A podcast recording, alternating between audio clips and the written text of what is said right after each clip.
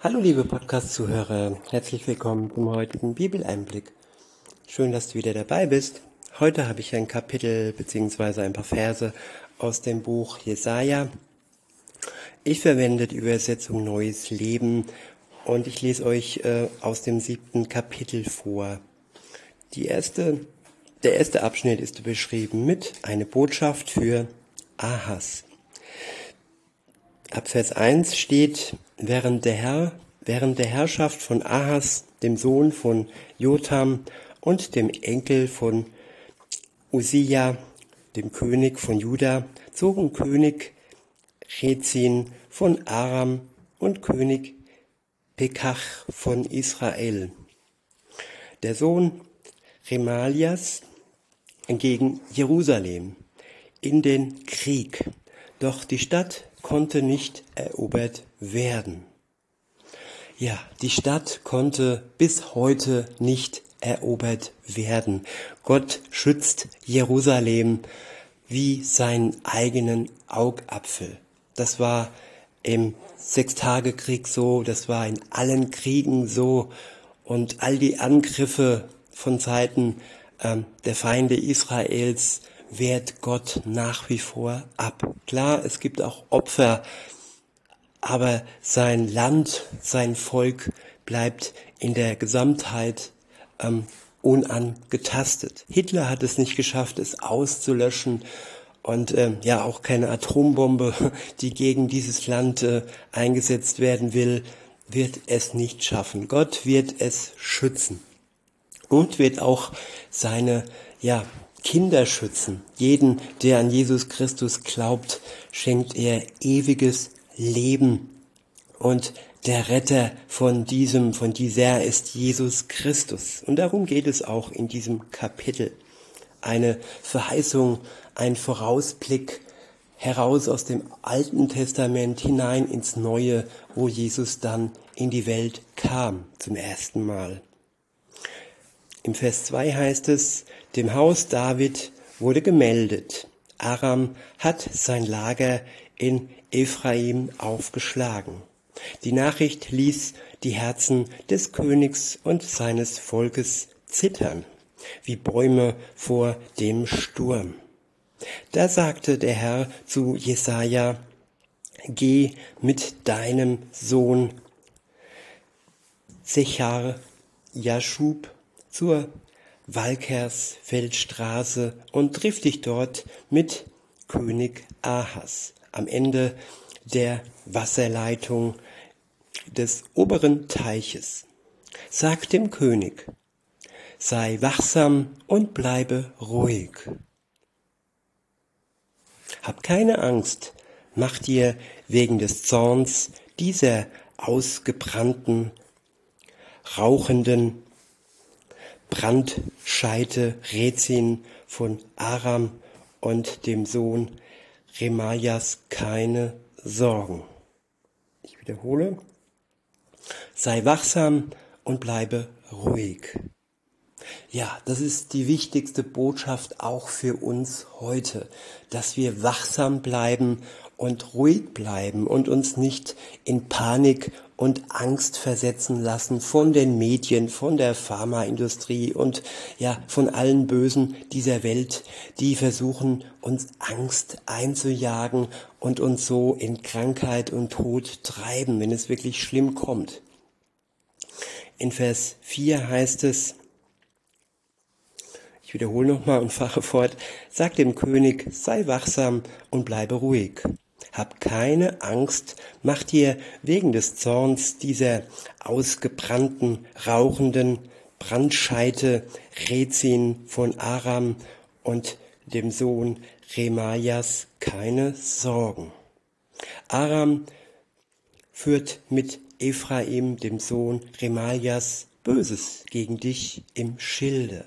Und sie sagen, wir wollen gegen Juda ziehen und es in Angst und Schrecken versetzen. Wir werden das Land für uns erobern und den Sohn von Tabeal zum König über sie machen. Deshalb sagt der allmächtige Herr, das wird ihnen nicht gelingen und es wird nicht geschehen. Denn der Kopf von Aram ist Damaskus und der Kopf von Damaskus ist Rezin. Ja, die Pläne der Bösen sind damals wie heute schrecklich. Aber damals wie heute werden sie nur so weit vorziehen können, wie Gott es zulässt. Er hat es nicht zugelassen, dass Hitler sein Volk äh, ausgelöscht hat, komplett ausgelöscht hat. Und er wird es auch nicht zulassen, dass die heutigen und jetzigen Bedrohungen, die äh, ja um uns herum sind, uns auslöschen. Unsere Seele ist sicher im Herrn. Das soll uns gewiss sein. Weiter heißt es, und Ephraim wird als Volk zur noch 65 Jahre als Volk nur noch 65 Jahre bestehen. Und der Kopf von Ephraim ist Samaria und der Kopf von Samaria der Sohn Remalias. Wenn ihr nicht glaubt, dann werdet ihr nicht bestehen. Ja, wenn wir nicht glauben, dann werden wir nicht bestehen gegen all die Angriffe von denen, dessen Herrschaft beendet wird. Die Herrschaft der Römer wurde beendet, die Herrschaft äh, von Hitler wurde beendet und die wahren Bedrohungen gegen das Volk Gottes und auch die wahren Bedrohungen gegen ja Gottes Familie hat ein zeitliches eine zeitliche Grenze und werden bald enden. Spätestens dann, wann, wenn Jesus Christus wiederkommt. Darauf geht jetzt der Buchschreiber in den nächsten Versen ein. Zu dieser damaligen frühen Zeit. Der nächste Abschnitt ist überschrieben mit das Zeichen des Immanuel. In Vers 10 heißt es, und der Herr sagte außerdem zu Ahas, bitte um ein Zeichen des Herrn, deines Gottes, sei es ein überirdisches oder eines aus der Totenwelt. Das ist jetzt kein Aufruf, die Toten anzubeten oder bewusst anzurufen. Es geht hier um die Zeichen, die Gott einleitet. Nicht die Geister, die wir rufen sozusagen, nein, die Zeichen und Wunder, die Gott uns schenkt, egal woher sie kommen. Er ist der mächtige und machtvolle über das Lebendige, das Totenreich und über alles, was existiert. In Vers 12 heißt es, doch Ahas sagte, ich werde nicht fordern, ich werde nichts fordern, denn ich will den Herrn nicht auf die Probe stellen. Ich wiederhole, doch Ahas sagte, ich werde nichts fordern, denn ich will den Herrn nicht auf die Probe stellen.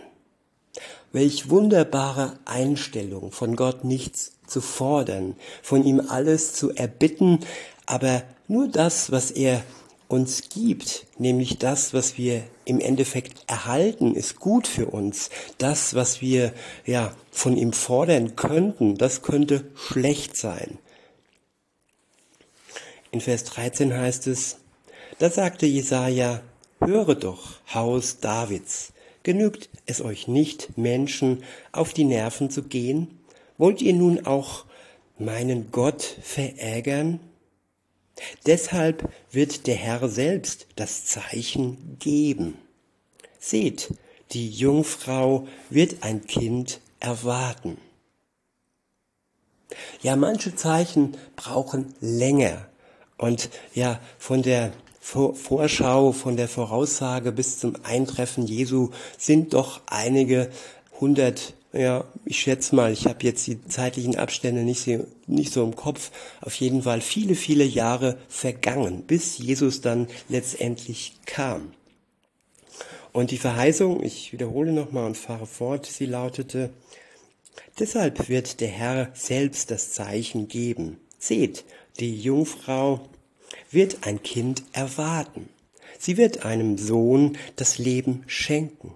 Und er wird Immanuel in Klammer Gott mit uns genannt werden. Das heißt, Gott ist mit uns. Wenn er gelernt hat, das Gute vom Bösen zu unterscheiden, wird es ihm, wird es im Land nur noch Honig und Dickmilch zu essen geben. Denn noch bevor der Junge in der Lage sein wird, das Richtige zu tun und das Böse zu lassen, wird das Land, vor dessen beiden Königen du so zitterst, verödet sein. Ja, noch bevor, noch bevor Jesus kam, ja, war das Land schon verödet. Bestimmte Völker hatten nur noch 65 Jahre, die sie wirken durften. Insofern waren es hier verschiedene Voraussagen. Und der Endpunkt, die Krönung sozusagen, ist Jesus Christus, als er zum ersten Mal in die Welt kam.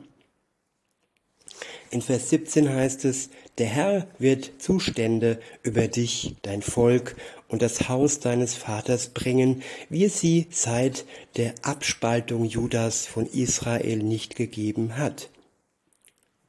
Das wird durch den König von Assyrien geschehen. Der Herr wird dann fliegen und den entferntesten Flüssen Ägyptens und Binien aus Assyrien herbeirufen. Sie werden sich in Tälern, Schluchten, Felsspalten, Dornenhecken und an jeder Tränke niederlassen.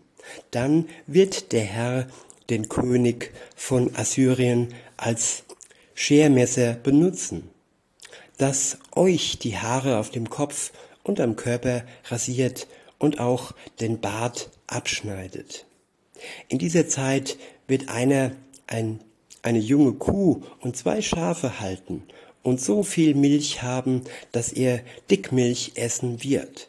Und alle, die im Land übrig geblieben sein werden, dürfen sich von Dickmilch und Honig ernähren.